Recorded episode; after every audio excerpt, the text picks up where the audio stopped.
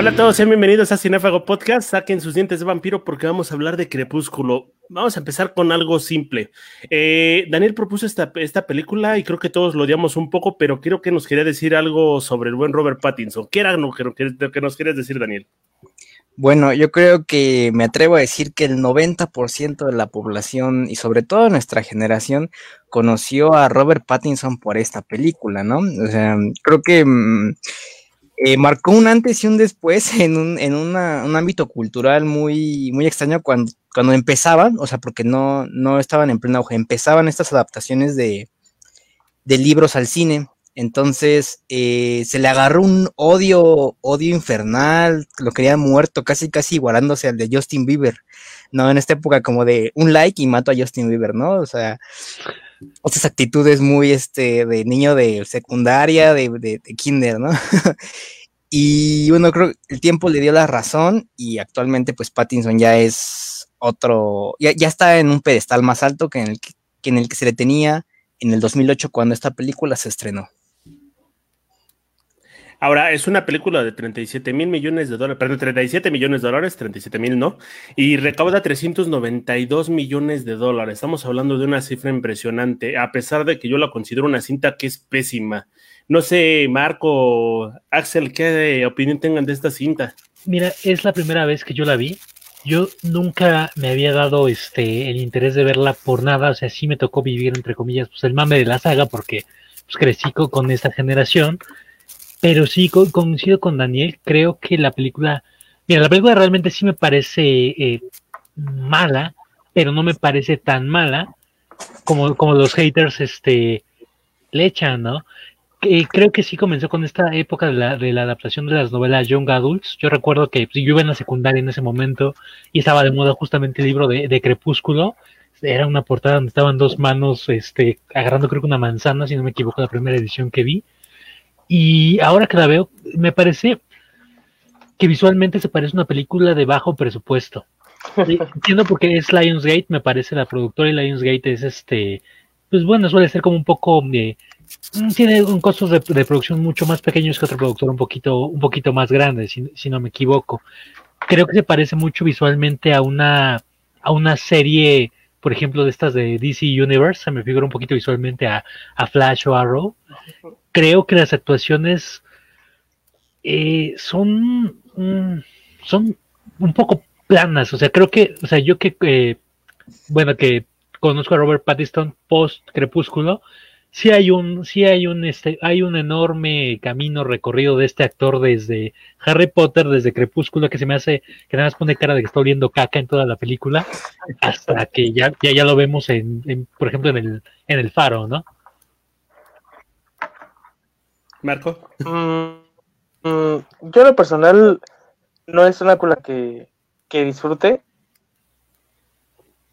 Es que decir que cuesta un poco de trabajo porque al final del día, o sea, no es algo como que me guste, ¿no? O sea, y tampoco creo que esté como eh, perfilada hacia, hacia personas como, o sea, como yo, como nosotros de alguna manera. O sea, puede que nos gusten, pero realmente esa película no va dirigida hacia nosotros, ¿no? Va dirigida hacia otro público. Eh, pasa algo muy similar con lo de Bob Esponja, que alguna vez tú y yo platicamos. Eh, son películas que van sacando conforme a una, a una cierta demanda, ¿no? En aquel entonces, si no me equivoco, eh, justo también, o sea, en esta como época de los romances adolescentes, ya estaba también en la parte final Harry Potter, o sea, ya era también como un Harry Potter más adolescente, ya también habían salido la tercera película de no, no me acuerdo si fue la segunda o la tercera de Narnia, que fue muy mala también. Este, la, ah, la segunda está más o menos buena, sí, pero la tercera está muy mala. Eh, entonces, o sea, como que fue justo en esa época en la que eran como muchas estas historias de, romance. Y pues, o sea, a mí también me tocó como esa época. Yo nunca leí el libro porque, pues, aparte no, no era como una historia que me atrapara. Y ya cuando llegué a ver la película, pues sí fui como de. Pues, ¿Qué no? O sea, como que. O sea, no, no, digamos, es eso, o sea, no, no me atrapa, pero pues obviamente entiendo por qué es tan popular, porque al final del día, pues es, una historia hecha pues, para vender eh, y que al final pues, es justo lo que decimos, o sea, no es para nosotros, o sea, si hay alguien, por ejemplo, creo que a Daniel le gusta, está bien, o sea, se pueden dar esos casos, pero realmente no es una película dirigida hacia nosotros, era dirigida hacia las adolescentes de nuestra época. Ese, es como lo que, porque, porque aparte, eh, lo que sí recuerdo es que muchos fanáticos del libro estaban muy molestas o molestos. Decían, ah, es que esto les faltó y esto no sé qué, como cualquier otra película de, de que se base en algún libro, pues como que siempre hay problemas con esos, con esos temas, ¿no? Pero las tónicas y detergentes creo que igual eh, aquí es una cuestión ya de, apreciación, ¿no? Ya del actor, pues yo al principio sí era de los que decían, chale, este, este cuate nada más es el vampiro luminoso, ¿no? Pero pues ya después vi otras películas que me fueron recomendando de él, pues sí me di cuenta que no es que él fuera un mal actor, ¿no? Más porque sí me extrañaba verlo en Harry Potter y dije, ah, es un buen papel, pero este, pero ya las demás sí son un papel, es un papel muchísimo mejor. Creo que Marco dio en el clavo al decir que es un drama adolescente, ¿no? Con eso lo dice todo. Hasta creo que podría considerarse una trama que podemos ver en Netflix de la chica que lleva al pueblo nuevo.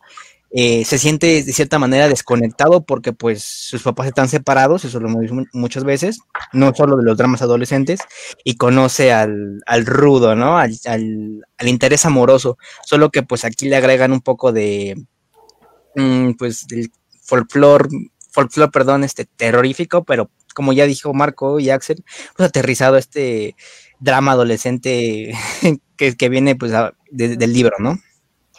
Hay dos cuestiones muy interesantes. Ahorita que mencionabas Narnia, eh, si lo ves, Narnia es una película religiosa. Eh, habla de, Jesucristo en todo sentido, y de hecho Jesucristo es Aslan, véalo por donde lo quieras, pero Crepúsculo es algo muy interesante porque es una película que habla sobre sexo, y creemos que habla sobre amor adolescente y estas cuestiones, pero no, estos chavos se quieren garchar. Ve las, ve todas las imágenes, todas las, todas las eh, escenas, todos los close-ups que hacen, son de estos bueyes queriéndose comer, a veces queriéndose arrancar la. ¿Cuáles rostros? ¿Ah? Vela no hace ninguna otra cara. Por eso, pero vele las caras, los dos parece que tienen ganas de cogerse. Y, o sea, eh, bueno, más este tipo, y más, y todo, tienen esta, esta, carga de diálogos que son muy ridículos. Esta parte donde Edward está brillando, no digamos de la cuestión que rompe el canon de los vampiros, esta parte donde está brillando dice, es que este es el cuerpo de un asesino, ¿no? Y chequense muy bien la parte donde dice, ¿sabe? Eh, todo lo que yo estoy, mi cuerpo brilla, eh, es el cuerpo de un asesino, eh, todo estoy hecho para atraerte, pero estoy, yo estoy prácticamente hecho para asesinarte, ¿no? Todos son analogías de sexo y si lo ves así, este, le puedes encontrar muchísimas cosas. Creo que sí tiene mucho simbolismo así la, la, película, incluso aunque suene como a, parodia, eh, mi primer acercamiento con este, con este, este producto fueron las este esos videos de parodia del bananero que justamente ah. parodiaban este esta parte de que pues de que ella tenía muchas ganas pues, de, echarse a Edward pero pues que, en esa parodia era era, era homosexual no y era y era como lo cómico. Sí se siente como una tensión. Mm, es que mira creo que, los protagonistas tienen un poco de química pero no creo que sea como una química creíble creo no es que es que es una química rara o sea, porque Edward está mal dirigido, bueno, este es eh, Pattinson y aparte está, hoy Christine Stewart, eh, ella, a pesar de que también está mal dirigida, ella sí tiene la misma expresión en, toda, en toda la película. Pero, ah, bueno, al menos creo que cuando sí se encuentra a Edward, están ahí, este, eh, como muy cerca, incluso cuando la salva de ser, de estar a punto de ser este aplastada, sí le pone, sí le pone como diría este Ted, ¿no? Te puso, eh, te puso los ojos de cógeme, o sea, como su, mirada picarona. Creo que sí, y creo que, ay, como digo eso sin sonar como muy polémico, muy machista, creo que, creo que por eso enganchó esta película, ¿no? Porque prácticamente, eh, de incluso crecimos en una, en una época tabú con estos temas, y el hecho de que estén estos simbolismos, en la mujer que se esté como liberando, creo que dio en el clavo para, pues para crear este fenómeno tan grande de que muchas chicas se, sintieran identificadas o quisieran este, pues, encontrar a su vampiro que brillaba. Ahora que dice Axel esto, eh, de que todas las chicas querían encontrar esto, yo recuerdo mucho que cuando empecé a escuchar sobre esta película, estaba sentado en, en banca de secundaria y mis, mis amigas estaban leyendo una revista, ¿no? De, no, me, no recuerdo si era tú o algo así. En una de esas revistas para, para, para, pues, para precisamente adolescentes, ¿no? Entonces ahí veía que había una película nueva que se llamaba Crepúsculo. Entonces, este, ay, me la dejas ver porque mm, quería, quería ver ahí de qué trataba, ¿no? Entonces, pues, este, dicho y hecho, no era una película que trataba sobre amor de una, amor de una chica, ¿no? Y como dice Axel, dio el clave en una época en la que quizás las mujeres buscaban una relación en la que se querían sentir protegidas, ¿no? Ellas, de cierta manera, serla como hasta creo que Vela lo dice, ¿no? Hace la analogía de que ella es la oveja y Edward es el león. Y creo que es una traspolación hacia el mundo de que eso, eso, buscaban en ese entonces las mujeres, ¿no? Ser protegidas por un hombre muy fuerte, muy poderoso y estas cosas, ¿no? Respecto a la dirección, eh, estos dos actores son muy buenos actuando, pero aquí le echo la culpa totalmente a, la dirección porque los dirigió pésimamente y creo que todo se demuestra en, las expresiones que tienen los dos, ¿no? Solo, como dice este, este Momo, en la esta, esta escena donde se, ve que se quieren comer, creo que se ve muy visible cuando están ahí viendo en el, en el microscopio y ahí Vela le pone una cara y, si le queda abierta la boca de una manera así como de ya, ya, aquí, ¿no? Aquí hay que aventarnos el, trabajo aquí. La anafase. la anal face. Exacto. Eh, es que aparte es bien curioso lo que dicen Daniel Axel de cómo eh, en ese momento te hace como, sí, quiero un Edward Cullen que me proteja. O sea, pero aparte, siendo sinceros, o no sé cómo ven ustedes, ese güey no se ve nada imponente, se ve escuálido, o sea, está marcado, pero es, es marcado flaco. Como que esa parte de la protección va por algo más como eh, cuestión como de los poderes o algo así. O sea, eh, yo creo que también creo que ha, cambiado el, concepto como de, de, de, este como hombre o pareja protectora, ¿no? El macho, ¿no? el macho. El macho, exacto. O sea, porque y no tanto macho, o sea, más bien como esta, esta figura atractiva del hombre. O sea, bueno, yo sé que en gusto se rompen géneros, ¿no? Pero el hombre misterioso, ¿no? Que es este. Pero, es que, por ejemplo, o sea, si lo comparamos hoy en día, o sea, con, con, con algo similar, o sea, es, es, difícil, pero, o sea, por ejemplo, en aquel entonces el crush general era Edward Cole, estamos de acuerdo. Hoy en día, yo diría que uno de ellos es Henry Cavill, por ejemplo. O sea, ¿qué chingados tienen de parecido Henry Cavill y Edward Cullen? Nada. Y eso es porque pues obviamente fue cambiando esta idea, me parece, de lo que era como este hombre que te puede proteger, ¿no? Yo creo que justo lo que también ayuda a que la película fuera tan exitosa es que es como ese, chipi, ese típico chico adolescente flaco, medio rudo, misterioso, que es como de, sí, yo te puedo proteger, bebé. El desnalgado. el libro, pero la actriz quería que Henry Cavill fuera el protagonista cuando estaba en la no, no sé, y en ese entonces Henry estaba estaba más o menos eh, mamado porque había hecho Stardust con Charlie Cox sí, antes. No estaba como ahorita, pero sí estaba. No, pero sí, ese hombre. Por cuerpo, por fisonomía, ¿no? Ajá, su fisonomía es pues, estar mamado y sabroso. Y de hecho, y de hecho, el sabroso no iba a necesitar mucho el parecer imponente, ¿no? Porque ya lo era. Ahora, le mencionan que la dirección pudo haber tenido un gran error, se debe a que lo dirige Catherine Hardwick, y la mujer pues no ha tenido muchos aciertos en la historia del cine. Y ahora mencionas que se convirtió en el hecho de que tienes a un personaje imponente, misterioso y demás, pero yo más bien creo que era un culero, ¿no? Eh, era machista, era súper eh, acosador el cabrón, o sea, que estés en la habitación de la chica dormida en, plena madrugada, creo que eso no habla de protección y le damos un pésimo mensaje a las chicas de la época, ¿no? O sea, aparte el tipo dominante, no puedo estar contigo porque soy perfecto, superior y demás, pero tú tampoco puedes estar con nadie, ¿no? Creo que ese era un mensaje horrible. Es que creo, no justifico un poco, pero eh, hay que tomar un poco en cuenta, pues, la época en que creció este güey, ¿no? Se supone que tiene no sé cuántos pues, años, cientos de años y tiene como esas ideas, pues, pues retrógradas y retrógradas y esta cuestión, que sí es un mensaje que creo que, no sé si en el libro esté, pero sí me parece que, que en retrospectiva, cuando las chicas de mi generación de secundaria decían, pues que era un Edward Cullen, era de, oye, bro, ¿estás bien?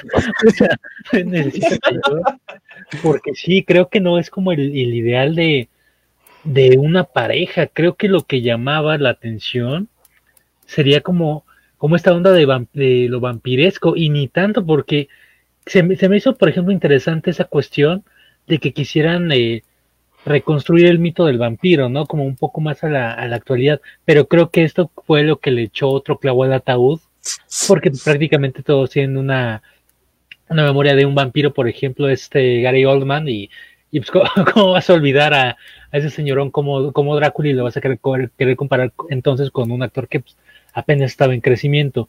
Sí creo que la dirección de esta mujer no ha sido buena. Creo que lo único bueno que ha tenido fue su ópera prima. No recuerdo el nombre, pero creo que fue unos tres o cuatro años antes de esta película. Y creo que y creo que por eso pues la cambiaron para las películas subsecuentes de la saga, porque pese a, pese a que fue un éxito, por ejemplo, creo que la, el consenso de la crítica no le fue tan bien, tuvo un, creo que un 48 en Rotten Tomatoes, y bueno, es pues prácticamente que la película es mala, Cinco, yo creo que ajá, funcionó cinco. más eh, por los fanáticos del por las fanáticas del libro. De hecho, se ganaron los Razzie. Mm, Sí. algo, algo que dice Momo que es muy este, curioso de el- cómo la cosa, creo que volvemos muy- mucho, nos remite mucho al contexto en el que se estrenó, ¿no? Eh, como ahí en ese entonces, pues las, las chicas veían como algo normalizado que un hombre todo el tiempo estuviera detrás de ellas, ¿no? Casi, casi como dicho de otra manera, que lo estuvieran comiendo de su mano. Eh, rescato mucho tres frases, aquí las anoté. El. Ah, perdón, perdón, perdón. El, debe estar la cabeza, debe estar la cabeza y alejarte de mí. O sea, bien, bien tóxico el vato, ¿no? Así como, güey. O distráeme para que no regrese. y vete para que ya no pueda hacerte daño. O sea, como que bien tóxico así de no, vete porque yo soy muy malo para ti, pero, pero también te amo y quiero estar contigo. Entonces era como de, oh, ¿la quieres o no la quieres, no? O sea, como que ese tipo de comentarios que si bien en ese entonces eran vistos de una, mane- una manera normal, y ahorita es como de, no, brother, pues cancelado. chécate bien lo que estás diciendo y también la morra, ¿no? Chécate bien lo que te está diciendo porque no, pues no es normal, no te dice nada bueno. Creo que también, eh, o sea, estamos, eh, estábamos en una época en la que se conjuntaron varias cosas, ¿no? O sea, el, el- toda esta atracción que generaba el actor y también era una época en la que los globos de Coco abundaban y, este, y, las, y las imágenes de perfil de emo eran como lo que más este, rodeaba de repente, ¿no? O sea, fue una época muy extraña para, para, para muchos. Eh, no es una etapa, ¿no? Como dirían algunos. Pero creo que también eh, ahorita hablando, o sea, un poco de- del, del éxito, eh, muchas veces se confunde como que una película sea mala y eso no quiere decir que no sea exitosa. O sea, hay películas que son malas y son muy exitosas, ¿no? Y yo diría que esta película, ¿mande? Rápido y Furioso. Rápido y Furioso. Oye, la primera, la primera es buena. Hasta, hasta la 3. Hasta La la, primera 3. es muy buena. No, Mira, antes de, antes de que sean superhombres, es buena. La 1 y la 2 son buenas. La 3, Red, No, Red no, Bull está Tokyo es buenísima. Podemos analizar. podemos. Luego lo vemos.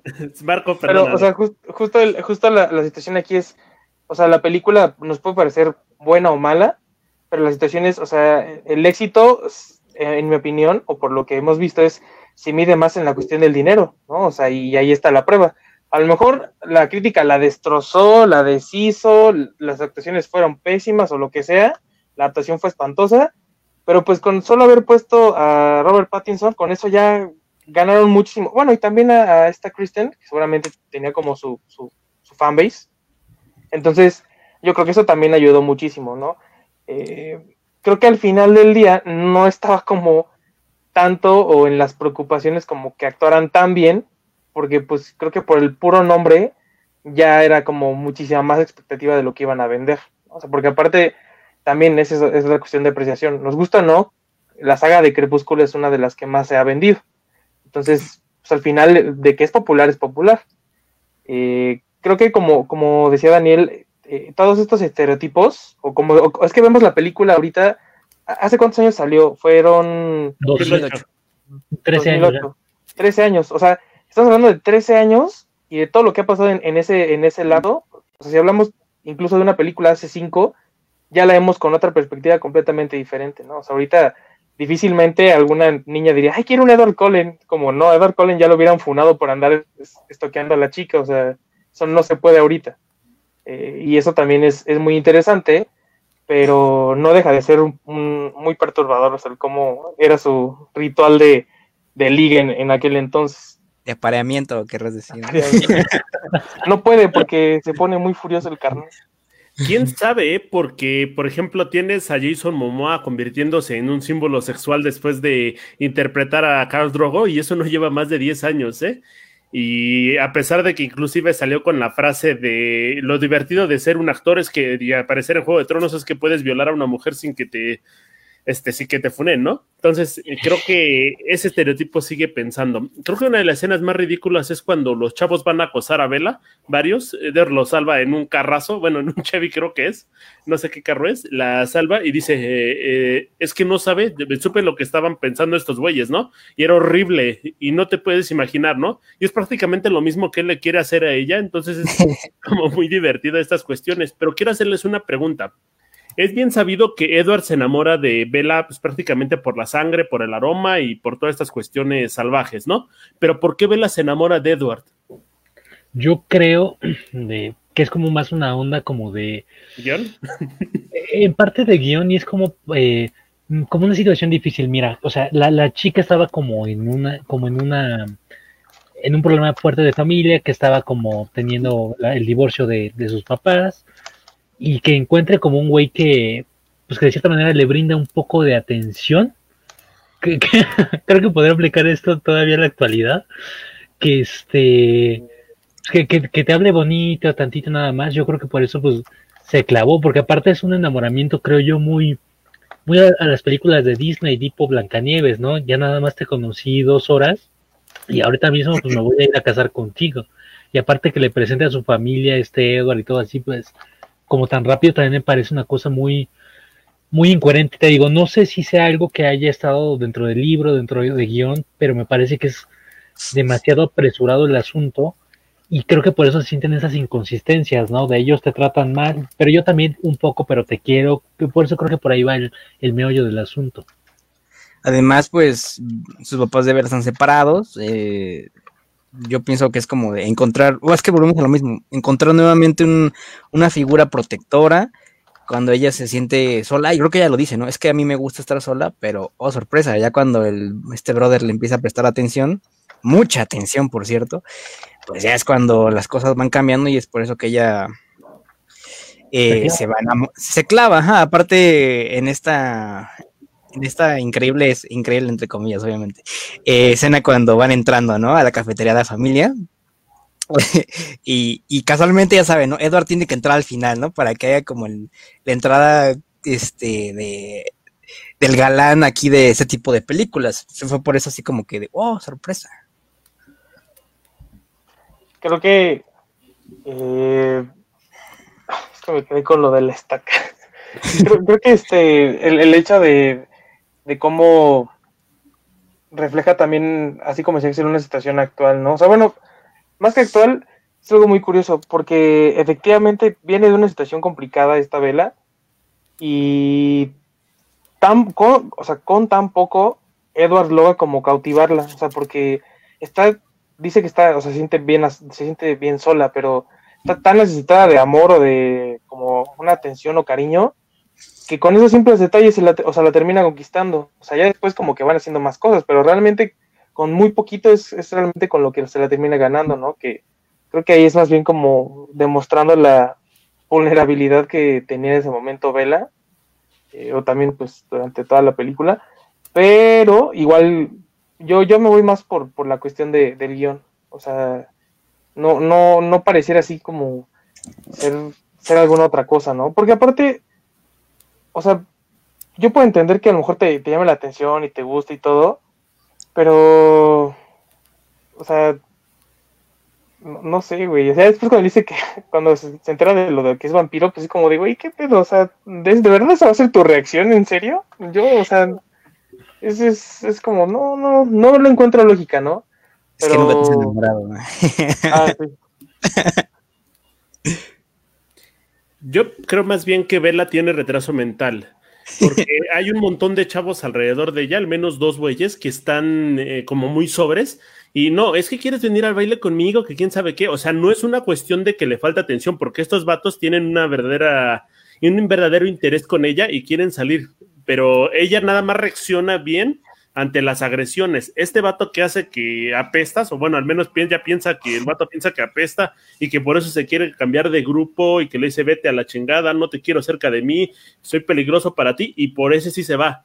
Ajá, creo que allí como el problema de Vela y por eso digo que tiene retraso mental, porque más bien quiere tener cerca a la gente que la quiere tener lejos.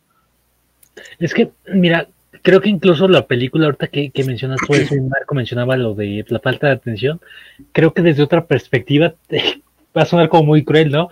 Pero puede ser como una especie de tutorial de cómo este, ligarse a una chica con falta de atención siendo un patán, porque prácticamente creo que, que es eso, porque sí tiene varios ahí como pretendientes, pero aquí es una cuestión de guion a final de cuentas, ¿no? Que se tiene que ir con este güey, y creo que la onda que de que sea tan eh, tan cortante, tan agresivo, tan ponga tantas barradas a este Edward, es, por una onda de, de, querer como hacer atractivo al personaje, ¿no?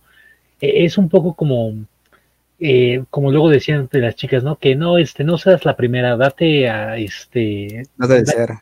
no, no desear, pero como a, como que, se esfuerce más el hombre, algo así iba, iba como el mensaje. Creo que aquí es como a la inversa y, eso hace que, que, entre comillas, sea como más... Eh, más interesante en el personaje. Y aparte, bueno, creo que es, es normal para una chica de, pues de esa edad en Estados Unidos. ¿Consideran que la escena del béisbol era necesaria para la película o lo pudimos haber quitado? La pudimos haber quitado. Lo pudimos haber quitado, pero pues no sé de qué otra forma, como, como dijo Axel, de tratar la película, bueno, la esencia del libro y obviamente la película trata de, mm, reconstruir nuevamente este mito del vampiro a un tiempo moderno. Entonces, ¿de qué otra forma muestras estas habilidades? ¿no? Si bien al inicio, cuando Edward atrapa al, venado, eh, se, muestra su habilidad, pero de qué otra forma muestras estas habilidades que tienen los vampiros, ¿no? Entonces, pues, muy acorde te digo que a, la cinta, al tono al que va, pues, ¿qué onda, no? Con, con Muse. Jugando béisbol. Y, que, es, cagado, ¿no? Porque la escena, pues, se convirtió, creo que, en un, en un icono que todos tenemos en la memoria, ¿no? O sea, te caiga mal, te caiga bien la película, pero la tenemos en la memoria. Aquí con que, que, Edward es muy rápido, ¿no? Hasta, fue parodiada ahí por Whatever Tomorrow en, una serie. Entonces, eh, eh, es, cuestión ahí de, de, ver qué tanto impacto tuvo no solo la película, sino detalles ahí pequeños. Yo creo que vale la pena solo por Muse, está chida. bueno, la música está chida. Pero estas escenas donde van corriendo rápido, que más bien se ven lentas, parece más bien que le pusieron el fotograma y no sé, que pusieron ahí la, fotografía de Edward Cullen y le hicieron pasar enfrente de la cámara como una fotografía y ya. O sea, no, siento que se vea ni real, no se ve interesante. Trabajo de la facultad de producción. Precisamente creo que, como dijo Axel, eh, pues, la, productora es este, Lionsgate, distribuida por Summit.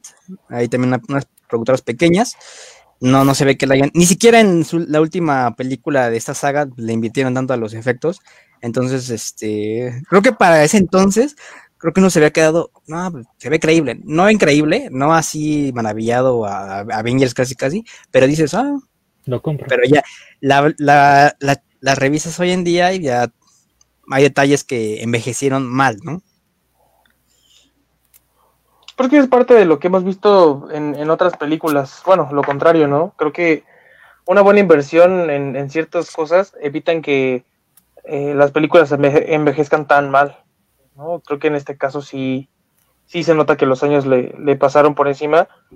Eh, cuando salió, pues yo recuerdo que los efectos casi nos habló, ¿no? O sea, quizá para ese momento eran como, o sea, no eran la gran cosa, pero tampoco eran tan malos, pero ya viéndolos hoy en día, ya si los comparas con series de, Warner Bros. y sí es porque están muy, muy piñatas, ¿no? La verdad están, están medio chafitas, pero creo que igual, eh, por ejemplo, ahorita lo que decía Daniel, no, no sé hasta qué punto creo que más bien ya se enfocaron en la última parte, como más en la historia, eh, realmente como en, en los efectos, ¿no? o sea, porque a mi parecer, o no sé, es que es complicado porque después salen los, los hombres lobo, entonces creo que a lo mejor ahí le tuvieron que invertir más. Los hombres lobo yo creo que no esperaba nada la película porque compraron los derechos de toda la saga el mes que se estrenó la película y cuando fue como un éxito. creo que ahí ya, pues ya dijeron, bueno, o sea, funcionó, vamos a, a, a, ¿cómo se va a hablar un poquito más las manos con el, con el presupuesto.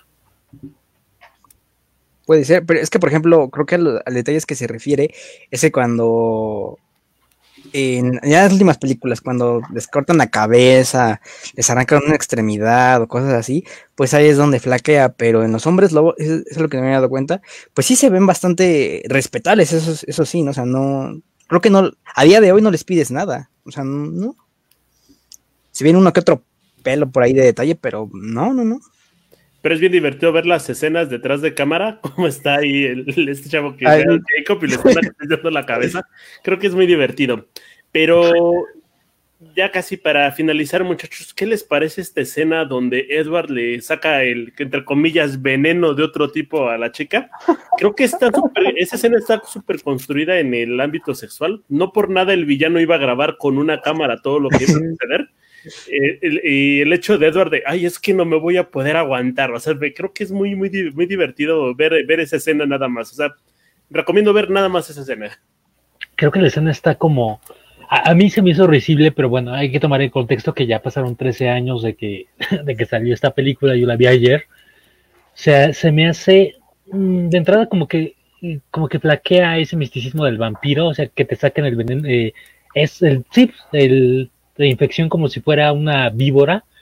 No sé, no la, no la veo creíble. No había visto la connotación sexual, pero creo que me parece palpable, justamente como atribuyéndole ese, como, como ese misterio de Edward, o como para crear algo en las audiencias de, en las audiencias eh, femeninas de antes, como el, ay, ¿cómo decirlo? Como la, la incertidumbre de qué va a pasar, si se va a poder controlar, ¿no? Creo que está, que está bien narrativamente hablando, pero creo que la ejecución me pareció, me pareció pésima, aparte en el lugar donde se da una especie de bodega, o sea, como toda, o sea, sí, para grabar un video porno clandestino, no sé, no me, creo que está pésimamente ejecutada. Creo que cuando se intentaron agregar nuevos detalles a esta cosa del vampiro, bueno, creo que me atrevo a decir que antes de esta película eh, todos decíamos, ah, bueno, el vampiro llega, te muerde y ya te convierte, o sea, no, no hay por demás. Él puede decir si te chupa o te convierte, ¿no? Entonces cuando ahí le agregan este detalle de que el vampiro puede, no se puede controlar porque no sabe si, si seguir con el trabajo, solo convertirte, pues pienso que esa es una, una buena adición a todo esto mito de, los vampiros. Pero como dice Axel, o sea, ya esta ejecución de, de cómo trata de contenerse, vamos a llamarlo así como ahí dicen, pues no, no, no, no. Después de Marco, me gustaría hacerles una pregunta. Pues, o sea, yo lo único que podría decir es que esta escena está como que muy, muy graciosa. Eh, digo, al menos estaban tratando de agregar como ellos su granito de arena al, al mito del vampiro, pero pues sí se mamaron con lo de voy a sacarte el veneno para que no seas vampiro. O sea, sí se me hizo una cosa muy, muy, muy chistosa. ¿Ustedes piensan que la cinta se convirtió en una película de culto no solo hace eh, un año o dos, pero sí después? Mm, Yo te, no, no creo que sea Llámese, espérame, llámese película de culto, o sea, obviamente no, no es que tiene que ser nada, digo, no tiene que ser buena, a eso me refiero. No. Pero No, sí, un- ok, ajá. Mira, no creo que se, que se vaya a convertir en una película de culto, ni se haya convertido, pero creo que marcó el parteaguas para las adaptaciones de las novelas Young Adult, porque después de esta tuvimos la de Cazadoras de Sombras en 2013, que no le fue bien, tuvimos Divergente, tuvimos del Hambre, o sea, creo que marcó una, así como, eh, como en la década del 2010 para el 20, los superhéroes como manejaron el cine, creo que en, en cierto periodo de tiempo las adaptaciones de las novelas Young Adult con sus altibajos dominaron la taquilla o, o al menos buscaron eh, atraer al público a partir del éxito de esta película. Es como el mérito que yo le atribuiría que, que puso el género eh, pues ahí para que los ejecutivos tomaran varios libros y eso y a ver qué funcionaba. Yo la veo dentro de la lista de las peores películas de la historia, pero no considero que se convierta en una película de culto. Creo que más bien van a ser de esas cintas que de repente van a recordar algunas señoras o algunos señores en unos años, pero hasta ahí. Yo, o sea, ya hablando en serio, mm, no creo. O sea, la cuestión aquí es, o sea, así como dice, como dice Memo, creo que sí será recordada de alguna manera, pero no, no me parece que, que es esta película de, de culto. Porque, o sea, al final del día, no sé, este, creo que te deben de, aportar algo. O sea, sean malas o buenas, es- esas películas tienen que aportar algo. Y realmente en esta, no me parece que nos aporte realmente algo más allá de, pues, o sea, sirve como un, una piedra angular, digamos, para todas estas novelas este, de amor juvenil, ¿no? O todas estas sagas. Pero, por ejemplo, en efectos, ya quedamos que se queda un poco corto, y no solo en esta, sino en las demás sagas. Eh, actuaciones, pues realmente no hay ninguna, ¿no? O sea, en esta y, y en las demás entregas tampoco. Premios, pues tampoco ganó nada, ¿no? O sea, bueno. Un rato. Ah, este, ¿qué más? O sea, una historia, o sea, es debatible, ¿no? O sea, a algunos nos parece buena, a algunos nos puede parecer mala, pero, y, y tampoco es tan mala como para que digas, güey, es la peor película de historia. O sea, por ejemplo, Electra es peor. O sea, al menos aquí hay tentación de delicioso. En Electra no hay nada. Entonces, Hay broma, ¿no? Sí. o sea, ahí, o sea, aquí la verdad creo que eh, es, es una película, pues sí es recordada, pero no, creo que más bien, si es recordada, es por Robert Pattinson. Efectivamente, creo que con eso terminamos porque ya no quiero seguir hablando de esta película. Después de esto nos vamos a bañar y pues yo les recomiendo que si quieren ver una película cutre, mal hecha, pero que sí va a ser recordada, vea The Room. Nos vemos chicos, muchísimas gracias. Bye. Gracias. Hasta la próxima.